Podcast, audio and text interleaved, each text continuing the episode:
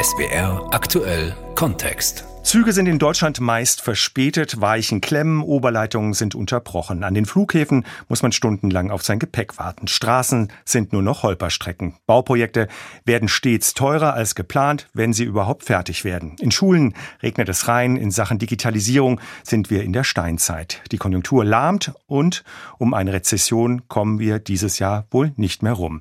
Und obendrein fehlt überall Personal. Kurzum, in Deutschland klappt eigentlich gar nichts mehr. So der immer weiter um sich greifende Eindruck. Wir fragen Korrespondenten in drei Ländern, wie sie Deutschland sehen. Ist wirklich alles schlecht oder gibt es im Vergleich mit dem Berichtsgebiet auch Dinge, die in Deutschland gut sind? Deutschland, so schlecht sind wir gar nicht. Das ist unser SWR aktuell Kontext heute. Ist Deutschland wieder der kranke Mann Europas? Ist wirklich alles nur mies in Deutschland? Darüber rede ich mit Gabi Biesinger in London, Andreas Meyer-Feist in Brüssel und Sandra Bieger in Genf. Fangen wir mal in Großbritannien an. Gabi, wie sieht es aus? Eine leichte Frage. Essen besser in Deutschland oder in Großbritannien? ja, äh, äh, vielleicht fange ich, äh, bevor ich auf diese konkrete Frage antworte, doch auch noch mal mit dem Blick auf Deutschland an, weil der Daily Telegraph die Schlagzeile hat: Germany risks becoming sick man of Europe. Also hier geht wieder das Gespenst des kranken Manns Europas durch die Gegend, dass Deutschland schwächelt und äh, sagen wir mal so, das äh, Brexit-geschwächte Großbritannien baut sich daran gerne auf. Um jetzt äh, konkret auf die Frage zu antworten: Hier in London zumindest ist das Essen viel vielfältiger als in Deutschland, würde ich mal sagen. Natürlich gibt es hier die üblichen Klischees von Fish and Chips, gebackenen Bohnen und äh, Würsten, bei denen man die Zutaten lieber nicht genauer erörtern möchte. Aber ähm, es gibt hier halt das Essen der ganzen Welt. Also wenn ich aus dem Studio komme, ist rechts der Vietnamese gegenüber der Thailänder, der Japaner, der Mexikaner. Also das ist hier schon eine größere Bandbreite. In Belgien weiß ich, kann man gut essen. Aber Belgien galt lange so als failed state, sage ich mal in Anführungsstrichen. Andreas, was ist in Belgien schlechter als in Deutschland? Ja, zum Beispiel, dass äh, die Belgier nicht wissen, wie viele Parteien eigentlich in ihrer Regierungskoalition sind. Also in Deutschland ist das klar und da wird gestritten und in Belgien sind das sage und schreibe sieben Parteien. Äh, kein Belgier kann die alle aufzählen. Das heißt hier Vivaldi-Koalition. Warum, weiß auch niemand. Jedenfalls wollte man die Farben eben nicht aufzählen. Und das ist natürlich eine schwierige Sache, denn es geht in so einer großen Koalition, wo Liberale, Sozialdemokraten, Grüne und Christdemokraten und noch andere zusammen sind mit äh, drei Sprachen, muss man ja sagen, also äh, Französisch, und dann Niederländisch und zum Teil auch Deutsch als dritte Amtssprache.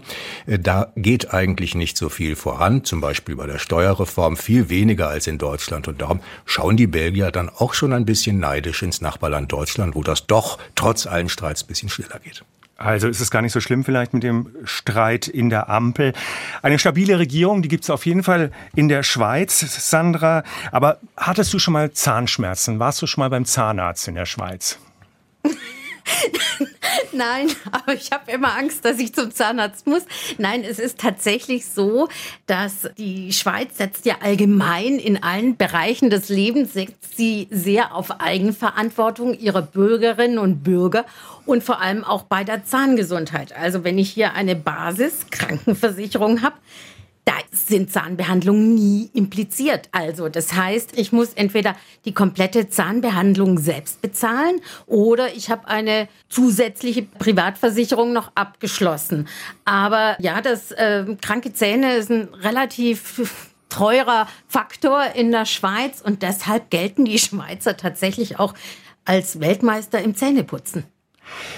Also Zähne ist eine teure Sache, da muss man wahrscheinlich 100 Franken jeden Monat auf die hohe Kante legen.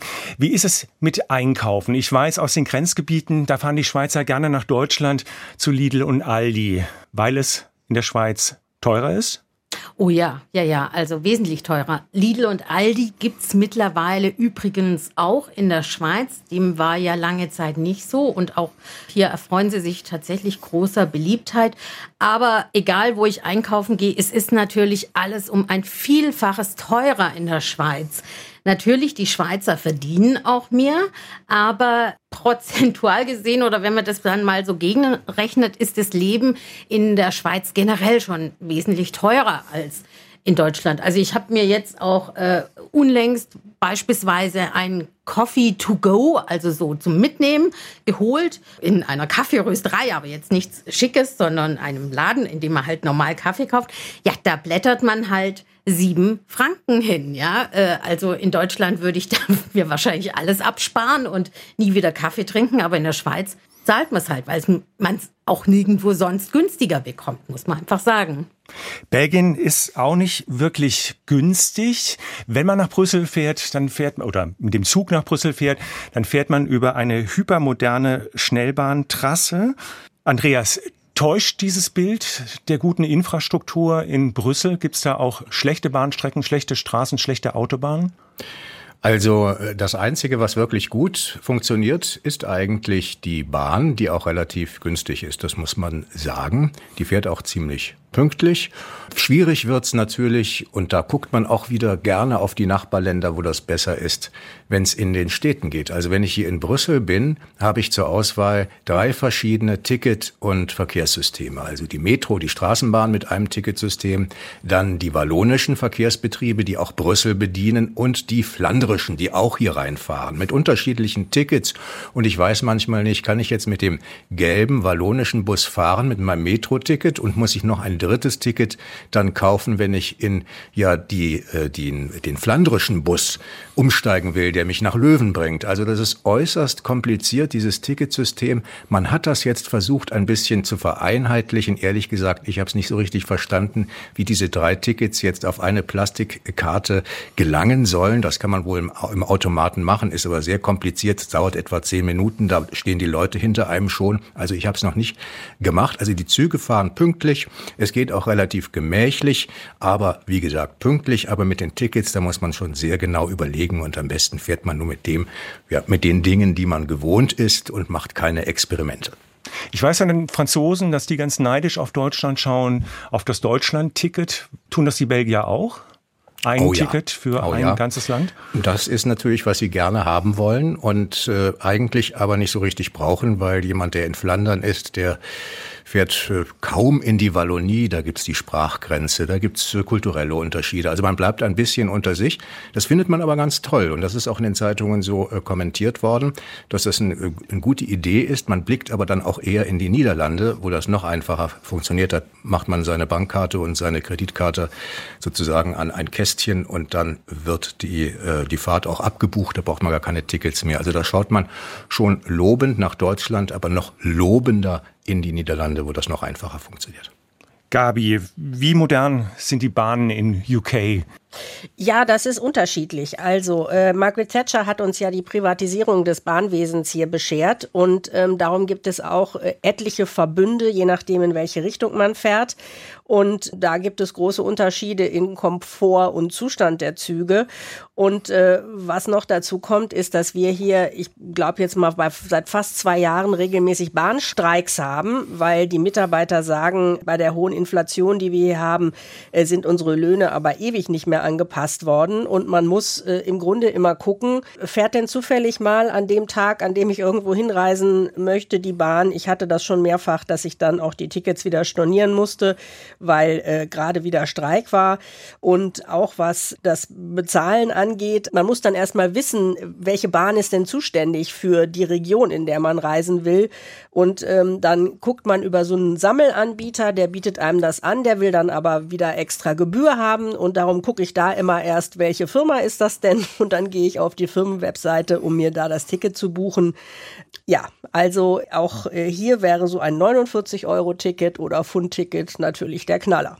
Das heißt, äh, in dem Fall ist die Deutsche Bahn besser. Ja, würde ich mal sagen. Also das ist ja wirklich schon eine revolutionäre Geschichte, vor allen Dingen, weil auch alle Nahverkehrsverbünde damit drin sind. Ich kann mich noch erinnern, das ist noch gar nicht so lange her, da war ich in Graubünden, bin mit der Rätischen Bahn gefahren und da gab es noch Fahrkarten, kleine Fahrkarten aus so einem Karton. So wie bei uns, glaube ich, in den 60er Jahren. Sandra, wie sieht es mit der Digitalisierung bei den Schweizer Bundesbahnen aus inzwischen? Hat sich da was getan?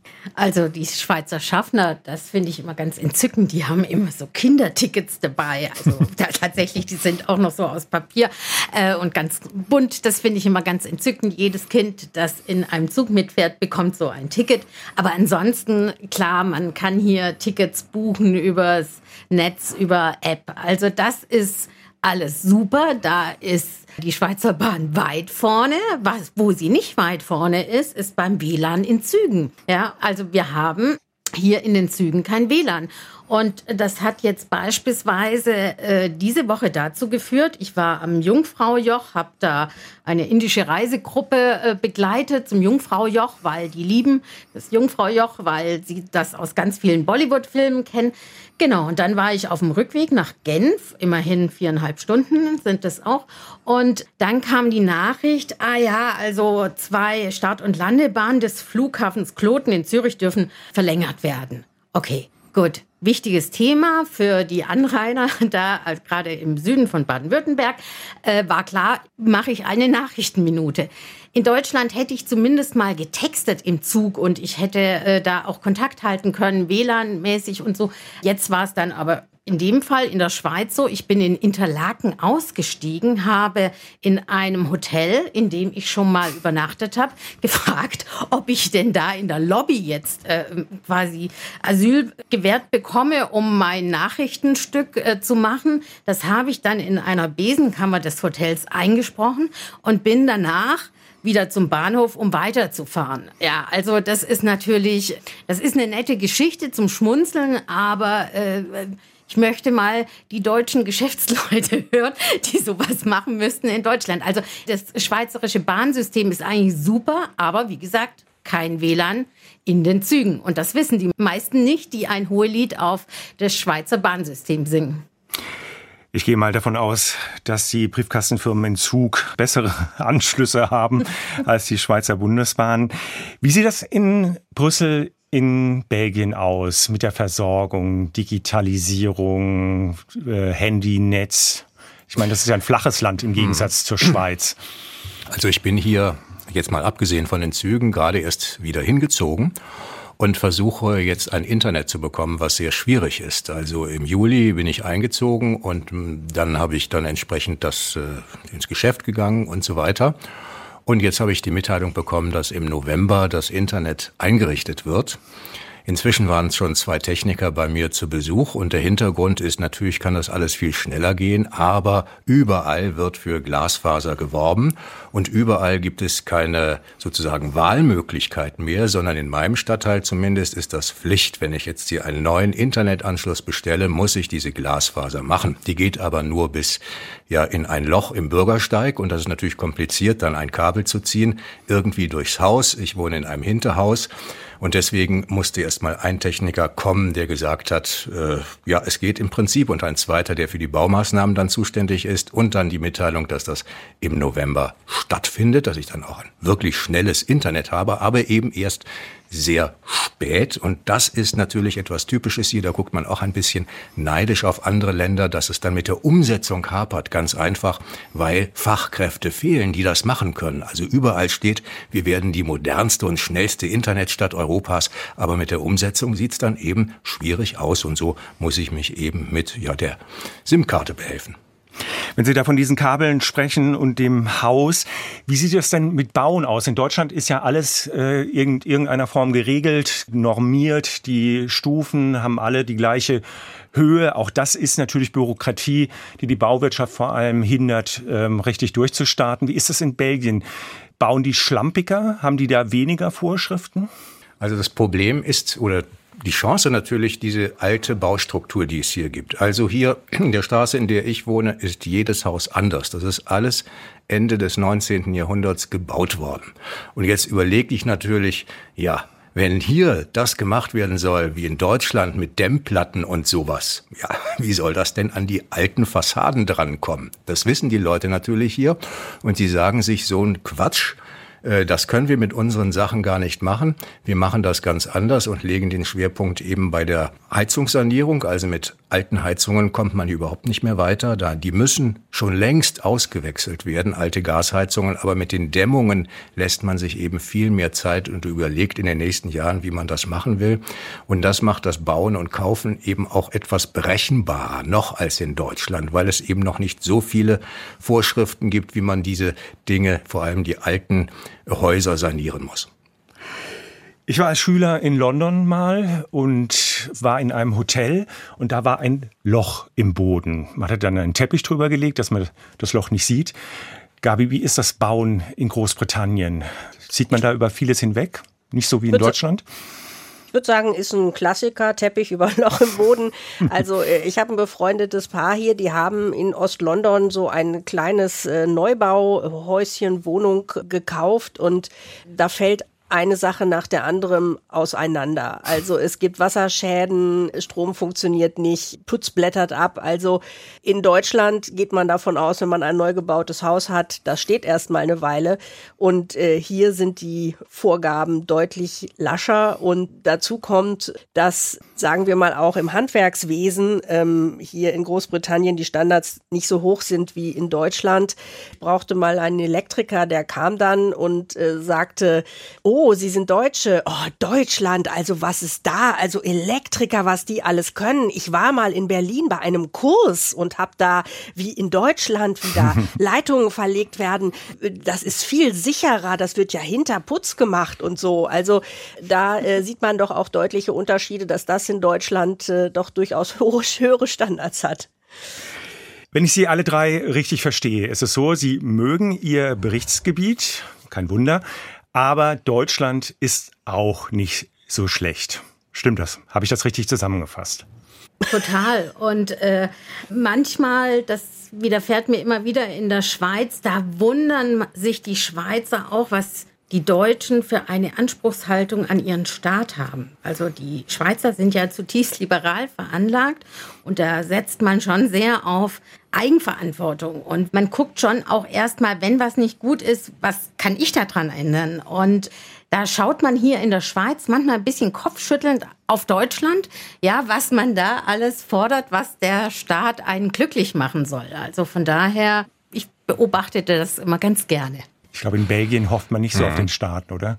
Nein, sonst wäre die Regierung schon, äh, schon sozusagen davongejagt worden. Zum Beispiel zahlen die Belgier sehr viele Steuern im Vergleich zu Europa. Nach Frankreich die zweithöchste Steuerlast, viel mehr als in Deutschland. Und das finde ich auch gut, dass es immer noch relativ gemäßigt zugeht, auch bei den Preisen. In Belgien ist sehr viel teurer. Und da wollte man jetzt eine Steuerreform machen.